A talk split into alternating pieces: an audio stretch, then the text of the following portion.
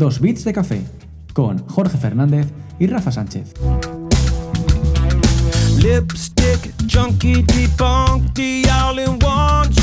Pues bienvenidos al podcast que ya sabéis que Renfe no quiere que escuche. Soy Rafa Sánchez y esto es Dos Bits de Café. Y en este show pues me acompaña como siempre Jorge Fernández. Jorge, ¿qué tal? Hola Rafa, con muchas ganas de recibir al invitado de hoy y es que hoy nos espera una conversación muy interesante que también hace falta sobre, sobre educación en España, sobre proyectos y sobre cómo será el futuro de todo este sector. Pero antes, y para aquellos miembros de la audiencia que no hayan venido antes al programa Dos Bits de Café, ¿cómo empezamos Rafa cada episodio? Pues si por lo que sea has comenzado a escucharnos en este episodio, tenemos que decirte que la canción con la que iniciamos cada programa la escoge la persona invitada. Y hoy nos ponemos más rockeros que nunca en la historia de Dos Bits de Café con The Adventures of Rain Dance Maggie de los Red Hot Chili Peppers. ¿Quién se esconderá detrás de esta canción, Jorge? Bueno, pues enseguida descubrimos quién nos acompaña hoy. Pero antes de empezar, ¿cómo puede Rafa contactar la audiencia con nosotros? Pues como siempre, sabéis que nos podéis encontrar en redes sociales en arroba 2 bits de café, en Twitter, Instagram y LinkedIn, y también nos podéis contactar a través de nuestra página web, 2bitsdecafé.com. Y ahora sí que lo tenemos ya todo preparado para tomar nuestro siguiente café. Aquí empieza un nuevo episodio de 2 bits de café. 2 Bits de Café.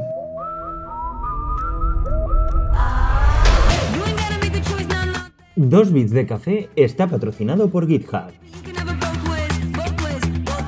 Si eres estudiante, tienes acceso al GitHub Student Developer Pack, que te da las mejores herramientas de pago para aprender a diseñar y programar software completamente gratis. ¿Te interesa?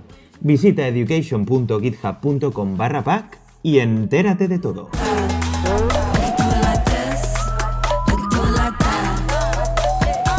Y ahora, Jorge, sí que es tiempo de desvelar quién nos acompaña en el café de hoy. Efectivamente, pues hoy nos acompaña Jan Carbonell. Y para quien no sepa nada sobre él, vamos a conocer a Jan, su trayectoria y todo lo que ha hecho en un minuto. Jan Carbonell, en un minuto.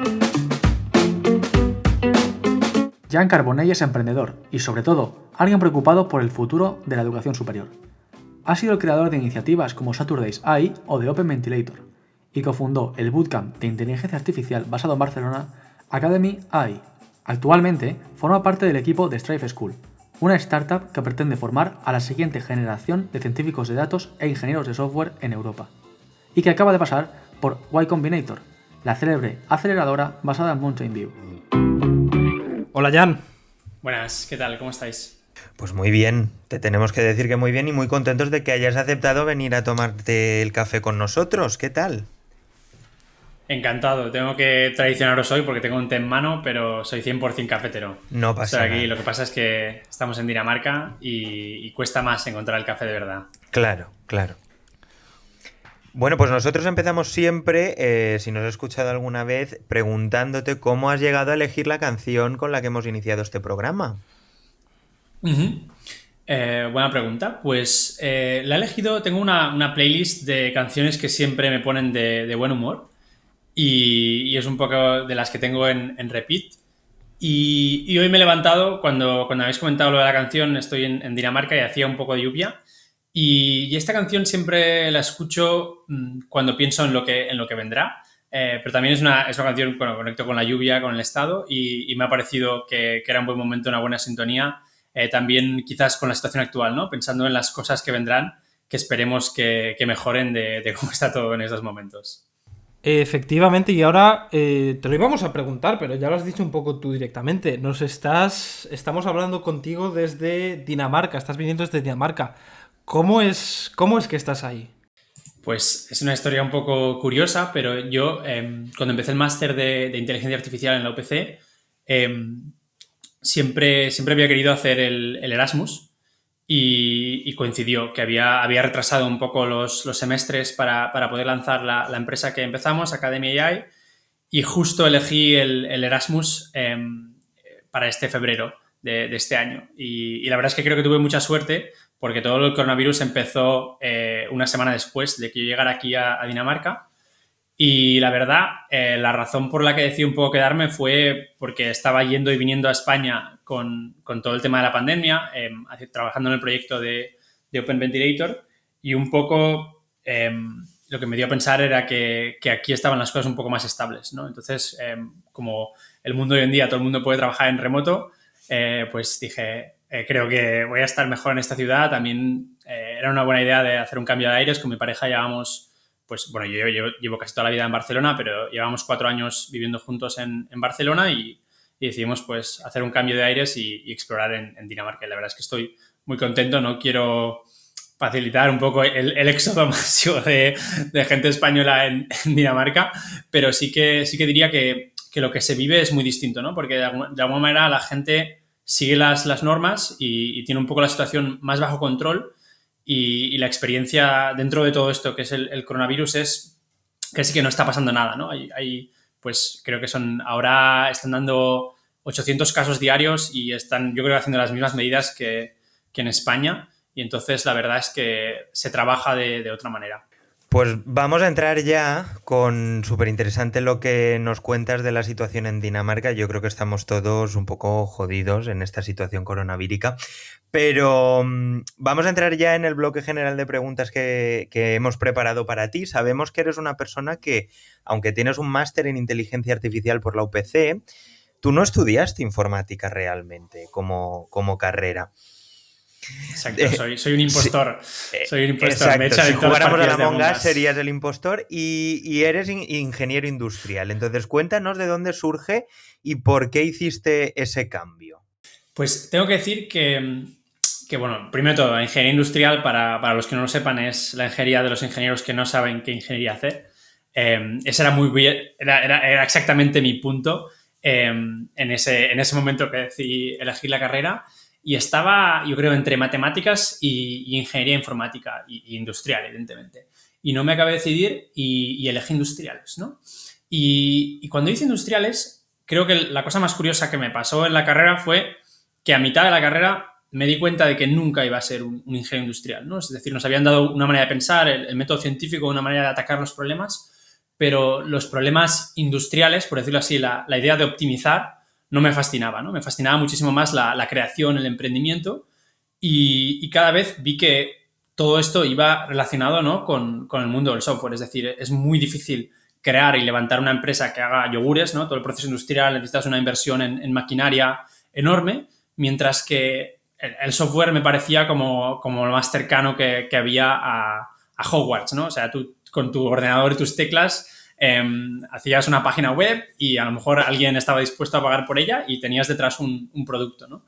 Entonces, eh, creo que a través de, mi curiosidad y de ir probando distintas cosas de, emprendimiento, siempre me daba cuenta de que el software era un activo constante que, hacía falta, ¿no? Entonces, pues teníamos opciones, o, estar muy buen rodeado de, amigos o gente que, que supiera hacer eso, o, o, aprenderlo yo mismo, ¿no? Y un poco, creo que a la primera de cambio que quería empezar un proyecto y no, y no tenía a alguien con, con quien hacerlo, dije, oye, pues, ¿por, ¿por qué no? ¿Por, ¿Por, qué no me pongo a aprender y, ver lo, lo complicado que, es todo esto? Claro, y de hecho creo que fue aquí tú como alumno del máster de inteligencia artificial de, de la UPC, donde, donde empezaste a ver algunas cosas que a lo mejor no te acababan de cuadrar o con las que no estabas de acuerdo. Es decir, esto en la educación superior a lo mejor no funciona o es posible que se pueda mejorar, optimizar. ¿Cuáles fueron algunos de los problemas que viste? Sí, o sea, bueno, el background quizás es, yo decidí meterme en, el mundo de la programación y un poco cuando vi todas las posibilidades que había, ¿no? Pues decir, entre software, eh, frontend, backend, eh, mobile apps, eh, vi que un poco la ciencia de datos era lo, lo, que mejor se adaptaba a mí, ¿no? Por, por dos motivos. El primero era que un campo relativamente nuevo, y, no había, digamos, tanto, tanto background, no había una persona que llevara programando desde los 15 años en, en esto. Y el segundo era que, bueno, tenía un componente, podemos decir, de, lógica o matemática en el que me veía fuerte, ¿no? Y decidí meterme en, en, esto, pero tengo que decir, como empecé aprendiendo, era en, en hackatones, es decir, íbamos a, nos apuntábamos a hackathons que, que se ofrecían, eh, en los que GitHub, evidentemente, también era un, un fuerte aliciente de todas las empresas americanas que estaban allí, casi diría, antes que, las españolas. Y decidí un poco eh, empezar un meetup de, de inteligencia artificial eh, para ver si había más gente que quería aprender. ¿no? Me pareció una manera muy, muy dinámica de, de hacer que, tuviéramos un sistema de accountability, ¿no? es decir, que, nos reuniéramos cada sábado eh, para aprender inteligencia artificial, pasara lo que pasaba. Lo decidimos llamar AI Saturdays y con eso pues empezó todo un proceso de, de aprendizaje y, y, más adelante yo vi que dije, bueno, de alguna manera las empresas no se fiaban ¿no? de esas 100 horas, 150 horas que tú hubieras podido hacer por tu cuenta de ciencia de datos y no lo, no lo consideraban un, un, sello válido para, para contratar a, a, gente que había salido del, del, programa, ¿no? Entonces, yo mismo dije, bueno, pues creo que quizás eh, sí que me hace falta algo más porque, ¿no? De alguna manera soy, soy un impostor, eh, tengo, que, tengo que hacer un máster, ¿no? Y cuando me apunté al, al máster, eh, fue una sensación muy extraña, ¿no? Porque sabíamos toda la gente que se había quedado fuera del máster, nos decían constantemente, ¿no? Hay sois 50 y 300 personas que se han quedado fuera, ¿no? En teoría sois los mejores, pero el contenido que daban no era el mejor. Es decir, yo ya había visto contenido online en, en Coursera, FastAI, lo que habíamos creado nosotros mismos en, Saturdays, y, no entendía cómo de alguna manera, eh, pues profesores de, de, la universidad podían estar dando eh, contenido de, de, 2008, 2012, eh, enseñándonos en, en, Java cuando no es relevante para, para la inteligencia artificial y, y, bueno, un poco esta inquietud eh, se acabó transicionando en, en, crear una empresa que, que solucionara esto, ¿no? Pero, pero, fue un poco la sensación de, de, haber podido ver otra forma de aprender que no fuera en el máster, ¿no? Creo que muchas veces en España, eh, pues muchos de nuestros padres pues o han ido a la universidad o no han podido ir y consideran la universidad muy importante y ahora casi vas de carrerilla en el grado con el máster, ¿no? Yo creo que tuve la, la, gran suerte de parar y trabajar un poco y ver un poco todo lo que había, pero mucha gente que, por ejemplo, hacía industriales, hacía los cuatro años de grado y luego se lanzaba por el máster y luego, a los seis años, ¿no? Levantaba la cabeza, ¿no? Y no te das cuenta quizás de, de todas las opciones que hay y, yo creo que, por ejemplo, para aprender inteligencia artificial hoy en día hay muchísimas opciones online, hay muchísimo contenido gratuito, eh, bien compartido y bien organizado, que, si tienes el tiempo y la dedicación, pues, pues puedes absorber y, y aprender de ahí. Es, es, muy relevante lo que nos cuentas, nos has hablado de Saturdays AI, pero de hecho tú también has fundado Academy AI. Entonces queremos saber cómo contribuyó todo, toda esta problemática que nos acabas de contar a, la fundación de esta startup y cómo resolvió Academy AI los problemas que nos has contado. Sí, pues eh, Academy un poco lo, que, lo que hacía era, eh, y digo hacía porque ha sido comprada por, por Stripe School, eh, la empresa en la que estoy hace poco, pero Academy lo que hacía era bootcamps de inteligencia artificial de, de dos meses, ¿no? Ocho semanas, nueve horas al día, cinco o seis días a semana, es decir, de lunes a, viernes y había algún, algún sábado incluido.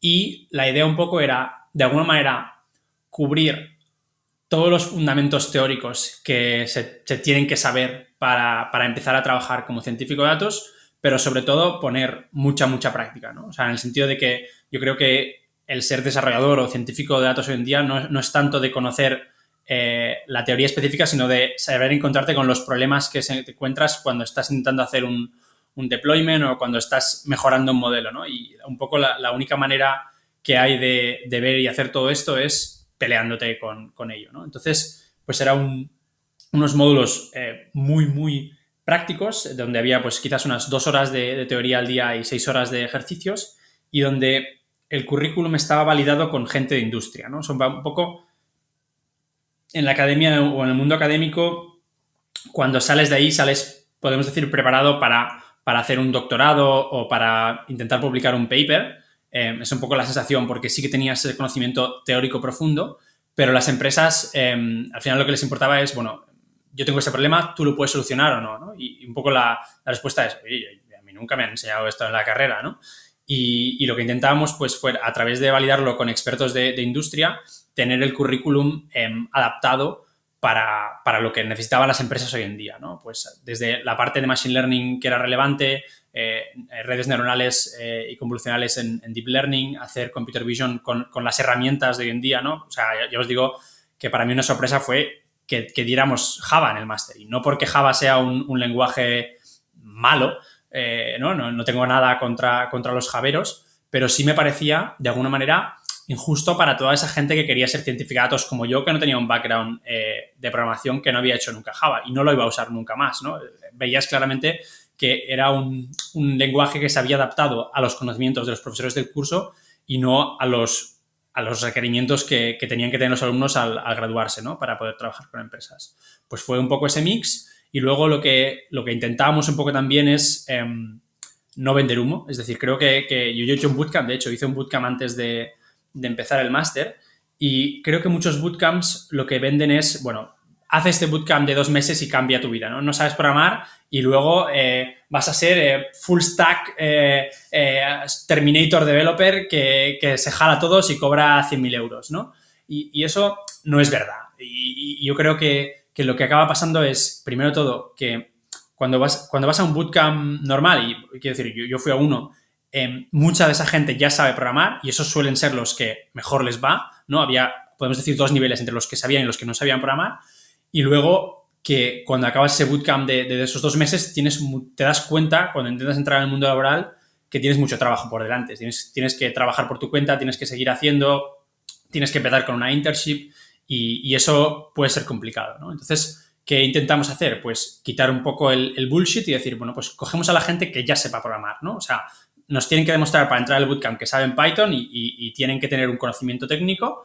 Y si no tienen un conocimiento técnico, les damos los recursos para aprender y que nos demuestren que tienen las ganas de, hacer esto. Entonces era un poco, en vez de coger a la gente de, cero y llevarlos a un 40 o 50, cogerlos de, 20, llevarlos al 60 y, esperar que eso fuera un poco lo suficiente como para que entrara en una posición junior en, en una empresa. Efectivamente, y una de las cosas que, por ejemplo, nosotros nos hemos preguntado, porque si si fuéramos a montar a lo mejor algo como Academy.ai, uno de los problemas, uno de los primeros problemas que vienen a la mente es cómo priorizar qué contenidos dar o qué contenidos ofrecer a las personas que vienen al bootcamp, porque al final eh, hay tantas cosas que, se pueden ofrecer que es difícil eh, a lo mejor decir, pues estos contenidos los metemos y estos tienen que quedarse fuera. Entonces, mm, tenemos mucha curiosidad por saber cómo fue ese proceso a la hora de, lanzar Academy.ai. Em, añadiría también aquí que creo que hay el problema más grande que tienen los bootcamps, o sea, o que me parece a mí, ¿no? De, la cadena de valor, es que importa más el marketing o la señal de, ir a ese bootcamp que no el conocimiento que tienes por dentro, ¿no? Y eso no es, no es un... Es un problema del modelo de negocio, es decir, como la gente te paga antes, si tú haces muy buen marketing y tienes a 200, 500 personas, vas a tener muchísima capacidad de enseñar a esa gente, conseguirles trabajo y luego em, vender todavía más tu marca. ¿no? Entonces, un poco, eso es el problema fundamental que creo que tienen los bootcamps, en, alguna manera, creo que eso también pasa con, los idiomas. Es decir, hay algunos bootcamps que venden, ¿no? Haz bootcamp de inteligencia artificial y Big Data. Y luego cuando te pones te das cuenta que son dos cosas completamente separadas. Que, por hacer inteligencia artificial no tienes que hacer Big Data, pero ese bootcamp que vende, pues vende, usa Python, Pandas, NumPy, Hadoop, eh, Kafka, no sé qué, y todas las herramientas ahí para, para si hay algún, alguna persona que está buscando una de ellas y quiere hacer ese curso. Eh, pero yo creo que es el problema que tienen de que tienen que conseguir que la gente vaya a la puerta, ¿no? Y, eso es un poco em, los problemas, el, problema principal. Luego, a la hora de, empezar esto, em, ¿cómo, decidimos hacerlo? ¿Cuál fue un poco el proceso? Yo creo que había una parte de que sabíamos que sabíamos desde Saturdays que las empresas no estaban dispuestas a, a contratar a gente de que hubiera hecho un, curso de 100 horas, 150 horas. ¿no? Esto es algo que habíamos, o sea, lo intentamos evidentemente desde la non-profit y hay gente que ha conseguido em, trabajo desde, desde Saturdays, pero yo creo que la gente que ha acabado consiguiendo trabajo em, ha sido porque ya tenían el potencial en sí mismos, ¿no? Y, ese conocimiento de inteligencia artificial les ha dado un, un edge, podemos decir, ¿no? Eh, en cuanto a, entras a, bueno, o sea, Saturdays es un, es un modelo sin ánimo de lucro, es una, es una organización non-profit, Em, pero en cuanto empezabas a, contar, pues, ¿no? Lo que valen los profesores por, por hora de, industria, la creación de contenido, el tener una sala permanentemente, etcétera, etcétera, ya se nos iba un poco de, las manos, ¿no? Entonces, ¿cómo decidimos crear todo esto? Bueno, pues fue, em, vamos a buscar, vamos a preguntar, tanto con profesores y con, gente de academia, cuál es el contenido que consideran esencial y un poco hacer podemos decir un algoritmo de, matchmaking de, bueno, cuatro personas nos han dicho que esto, tres nos han dicho que esto otro, vamos a intentar juntar eh, todos esos packs en, en contenido relevante que, que siga una estructura, podemos decir, em, de creciente intensidad, ¿no? Porque yo creo que, un poco la magia del, bootcamp em, no es tanto darte un conocimiento que no puedas conseguir en ningún otro sitio.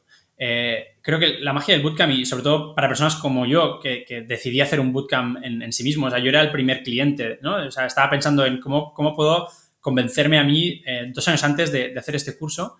Em, el bootcamp te sirve mucho para, tener este, este, sistema de accountability, ¿no? Es decir, un momento pagas la inscripción o te comprometes a hacer un bootcamp, tienes estos cinco días a la semana, eh, ocho o nueve horas diarias que, que, haces, ¿no? Y si estás aprendiendo por tu cuenta, creo que al final eh, no, es así. O sea, al final dices que vas a hacer algo y, no, lo haces porque pues la vida se te pone por delante. Y cuando estás haciendo un curso online, em, de alguna manera eh, pues llegas a las 2 de la mañana y tienes una duda y hay alguien en un foro random que no te responde y, deja esos cursos, ¿no? De hecho, es el gran problema de los cursos online, que tienen un, completion rate de un 6% o 10%, dependiendo de, cuál de ellos, ¿no? La mayoría de los, de los accesibles en, Coursera.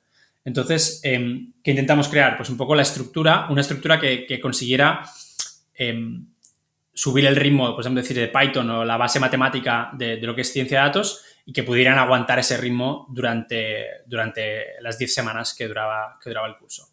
Eso fue un poco la, idea.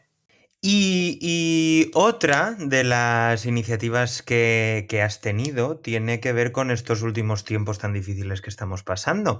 Y es que durante la pandemia del coronavirus, un equipo y tú empezasteis a construir ventiladores artificiales desde cero.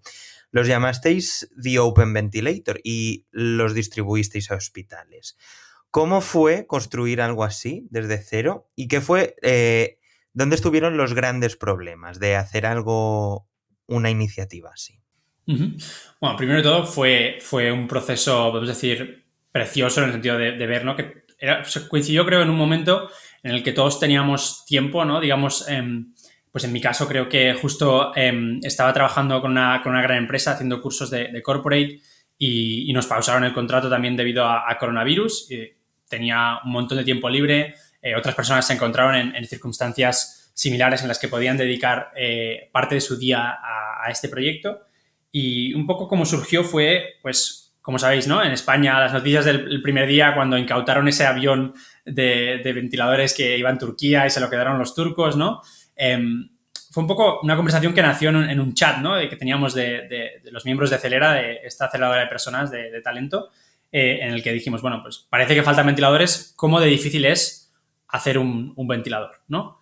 Em, entonces, teníamos la suerte, pues, que Celera se, compone de, un grupo multidisciplinar de perfiles, ¿no? Había un, médico, eh, varios ingenieros, un ingeniero informático también, entonces empezamos a, tener esa conversación, ¿no? Y tuvimos mucha suerte, yo creo, eh, tanto de Javier González, que, tuvo la idea, como de Javier Asensio, que es el, médico que, un poco estaba dando esa dosis de realidad, de que empezamos a crear el proyecto em, ya pensando en, algo que, pudiera ser válido para humanos. ¿no? Hay, cosas muy, muy sutiles de crear un ventilador, ¿no? pero por ejemplo, la presión que aplicas a, una persona cuando está en respiración asistida tiene que ser constante. O sea, el, el, volumen de aire que le estás insuflando tiene que ser constante. Había muchísimos diseños, podemos decir, online, que lo único que hacían era pues, cualquier mecanismo que consiga meter aire y sacarlo, ¿no? Pero si lo haces, por ejemplo, con, un, con, un, con una elipse desacoplada, el, volumen de aire que metes, pues tiene una etapa distinta, ¿no? Podemos decir, durante una etapa metes muy poco aire y luego más. Eso, eh, pues, es, dañino para, los pulmones, ¿no? Eh, ¿Qué otra más cosas? Pues, por ejemplo, los pulmones no se pueden crear a presión cero. Es decir, si tú metes aire y lo sacas y, metes el, el 100% de capacidad y luego lo dejas a cero, eso acaba dañando los, los alveolos eh, que tienes en los pulmones. ¿no? Entonces, pues empezamos de alguna manera a diseñar con toda esta serie de, de restricciones en, mente y, fue muy curioso el, también ver que, pasaba un poco lo mismo, ¿no? que había gente que hacía mucho ruido, había proyectos que, estaban diciendo, oye, tenemos ya esto avanzado, este modelo tal, pero cuando mirábamos el modelo decíamos, oye, pues siguen sin tener en cuenta el, el o sea, el émbolo sigue siendo una elipse, no, no meten la presión eh, constante. Por tanto, esto no va, no va a ser aprobado nunca para hacer pruebas con, animales o, con humanos. Entonces, seguimos un poco diseñando con nuestro equipo y tuvimos la suerte, evidentemente, de, contar con el apoyo de, Mafre eh, y creo la Comunidad Valenciana y otras instituciones que nos financiaron los primeros 50 prototipos y, de alguna manera, pues creo que tuvimos un poco la, la, capacidad de hacer la transición, ¿no? O sea, eh, habíamos empezado este proyecto con muchísima ilusión de, oye, vamos a hacer un respirador como sea, lo montamos en un fin de semana con un Arduino, eh, estaba, ¿no? El respirador con, pues iba con un, con un émbolo de madera, tal, entonces, ¿qué pasaba? Pues que se lo presentábamos a, Javier Asensio y nos decía, oye, esto en los hospitales la madera no puede estar porque necesitas tener eh, que sea algo que, esté aislado quirúrgicamente, o sea, que no haya potencial de tener bacterias y los, metales suelen ser los que, los que mejor aíslan esto. Vale, pues vamos a conseguir un metal que, sea adaptado para, quirófano o, cualquier, cualquier sala médica em, eh, sanitizada. Eh, pues tienes que tener, el Arduino tampoco te sirve porque ¿qué fallas, qué, qué pasa, no? Si te falla un cable que acabas de soldar en el Arduino, cuando le estás, estamos hablando de, la vida de un paciente, ¿no? Pues tuvimos la suerte de también hablar con un fabricante em, de dispositivos médicos, de, ¿no? De, este caso, pues que nos subía un poco los costes, pero, pero nos parecía eh, muy interesante, em, evidentemente para, poder asegurar la, la, fiabilidad del dispositivo. Entonces, ¿cuáles fueron los mayores problemas? Surgieron muchos, o sea, eh, ya no me acuerdo de, trabajo que, pusimos, cuál fue el, Todos los momentos parecían de urgencia, ¿no? Cualquier, cualquier cosa que salía era como, vale, esto ya nos rompe el, dispositivo y ya no lo podemos hacer.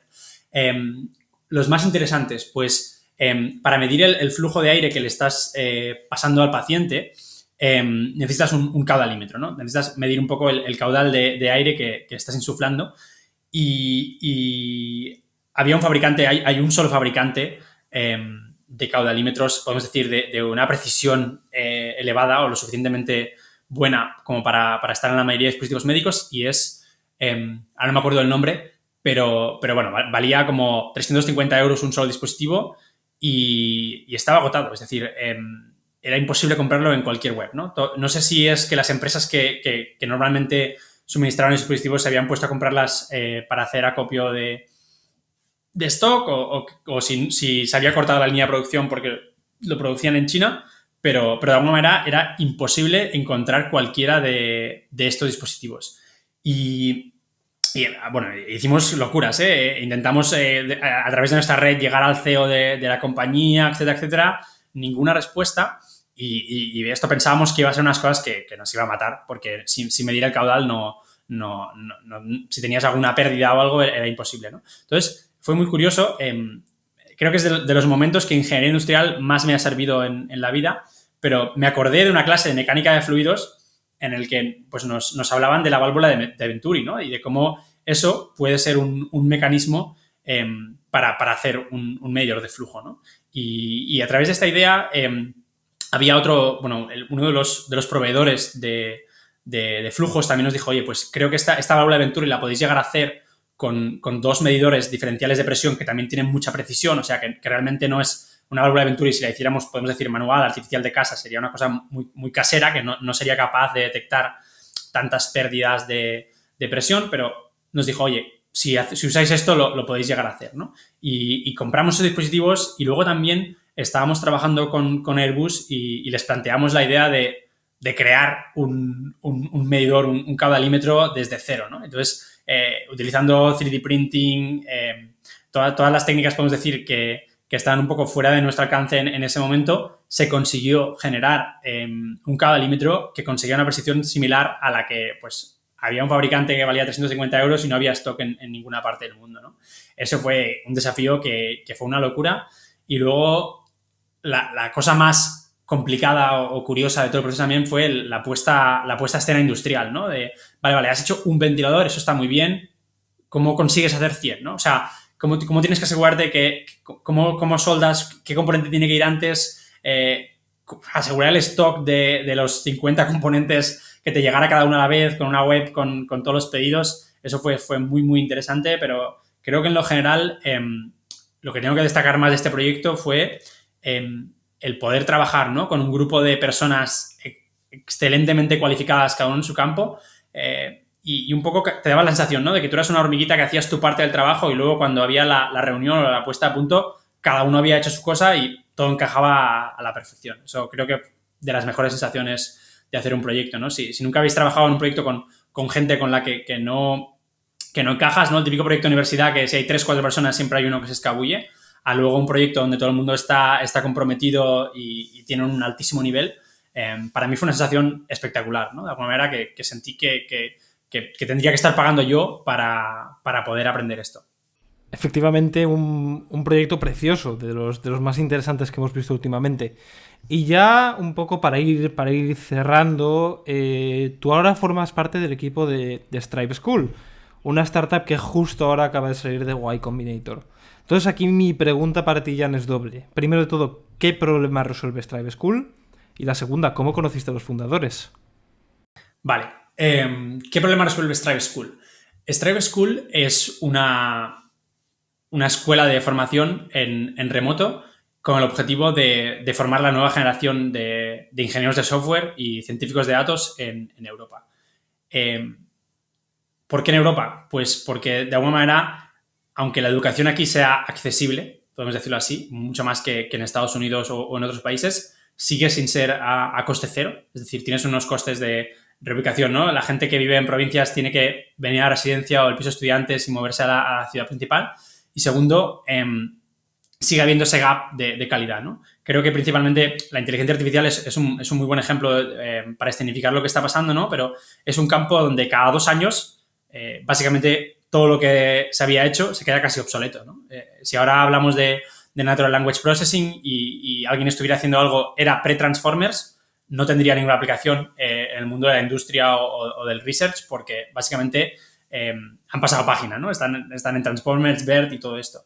¿Qué, me di cuenta también en el máster? Pues que, las universidades no tienen esta capacidad de adaptarse, ¿no? Es decir, mis dos padres son profesores, eh, tienes el plan de Boloña, tienen las reuniones de, evaluación, de creación de contenido, solo, solo en el proceso de decidir qué contenido se va a poner, ya tardas esos dos, tres años, ¿no? Y además, una vez lo haces, lo que quieres especialmente es al revés, que dure eh, tres, cuatro, cinco, seis años para, para que de alguna manera que te dé tiempo a, a cohesionar el profesorado y mejorar las lecciones pues un poco lo que, lo que hace Stripe es solucionar esta problemática, ¿no? Em, sabemos que se necesitan miles y miles de, ingenieros, em, tanto full stack como científicos de datos en, Europa. Em, queremos crear una manera mejor de, es decir, de contenido, de acceso a las que hay actualmente y diría sobre todo el, problema comparado versus eh, los bootcamps o las universidades es que lo que hace Stripe es que no pagas nada mientras haces el curso. Es decir, unas sensaciones de las que tuve haciendo el, bootcamp también era, bueno, aquí somos los, los 10 o los 20 que teníamos 6.000 euros ahorrados en el banco antes de, ¿no? A la hora de decidir hacer este curso, porque la mayoría de los bootcamps se pagan, se pagan antes, ¿no? Pero ¿cuánta gente hay que quiere aprender programación y no, no tiene esa cantidad de dinero? O sea, y no estamos hablando solo de 6.000 euros, es 6.000 euros más lo que te cueste vivir cuatro meses, eh, o en el caso de universidad, lo que vale el máster, que tampoco es barato, más el coste de esos dos años, ¿no?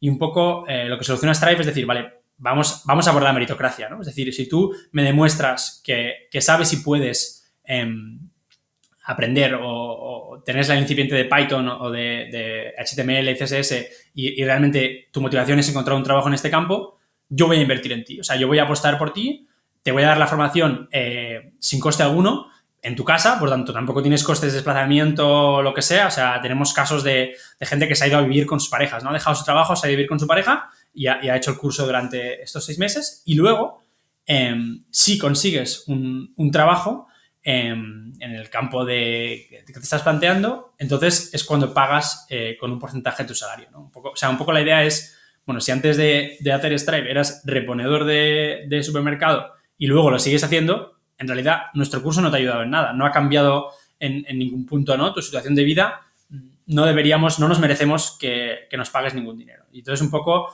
lo que intentamos con esto es que también se, alineen los incentivos de los estudiantes que buscan entrar en el, mundo del software y, de los bootcamps o de los cursos alternativos que, venden mucho, pero bueno, nosotros ponemos la, palabra sobre la mesa.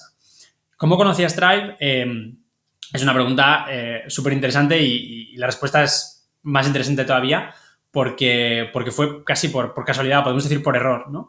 Yo salía, em, estaba pensando qué hacer con, Academy. Básicamente había hablado con, el, con unas personas que, vendió eh, Flatiron a, a WeWork y, había salido un poco con una visión negativa del, landscape de, los bootcamps, ¿no? En el sentido de que pues me parecía que era mucho marketing, que, de alguna manera había muy poco margen para la meritocracia o, realmente el, que ganara el mejor contenido.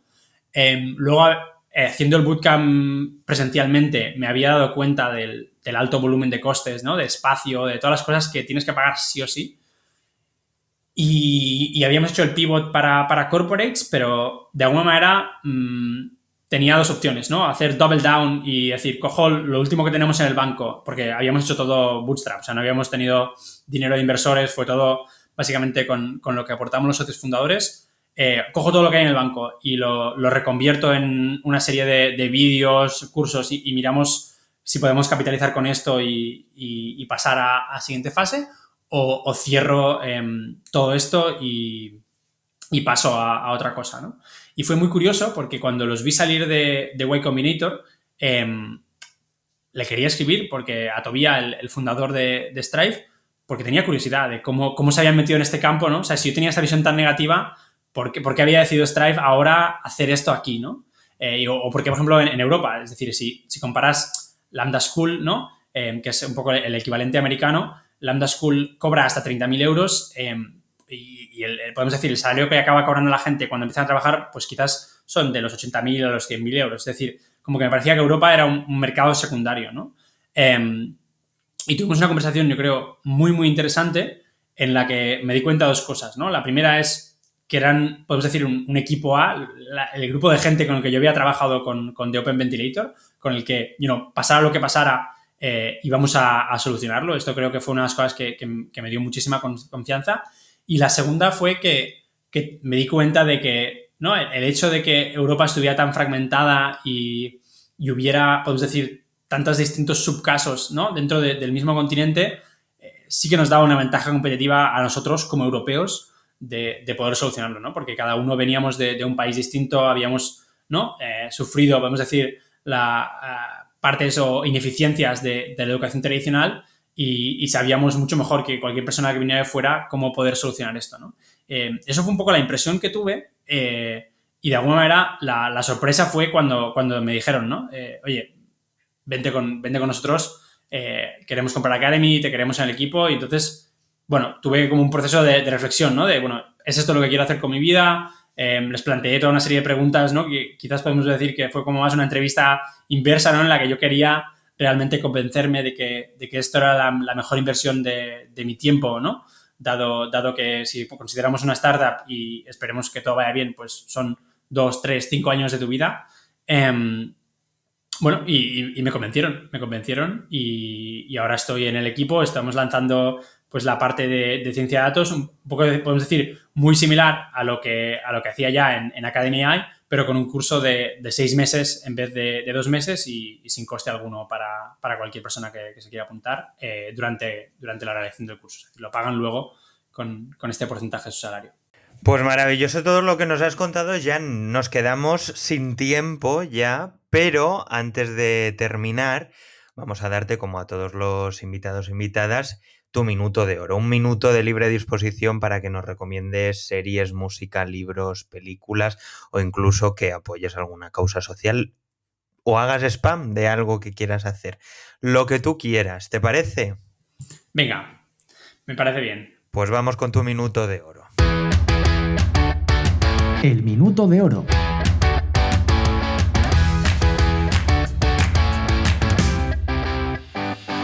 Lo intentaré cronometrar.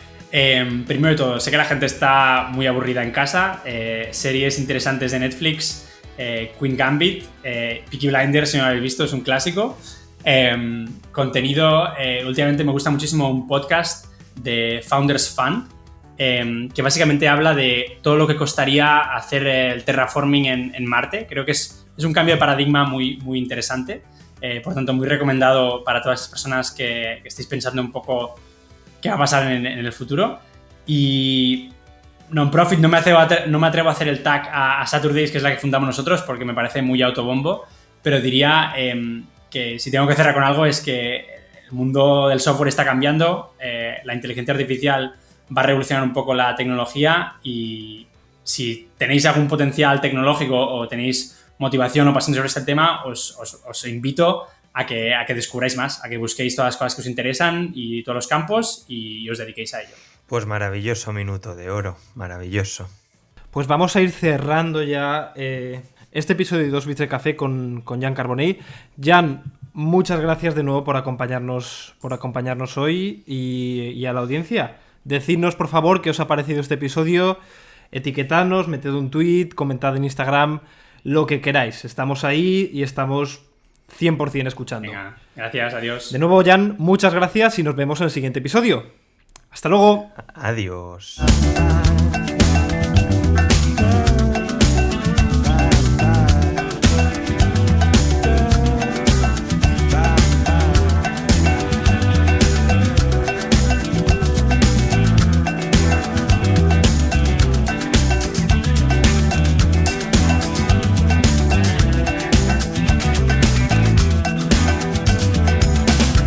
Dos bits de café con Jorge Fernández y Rafa Sánchez.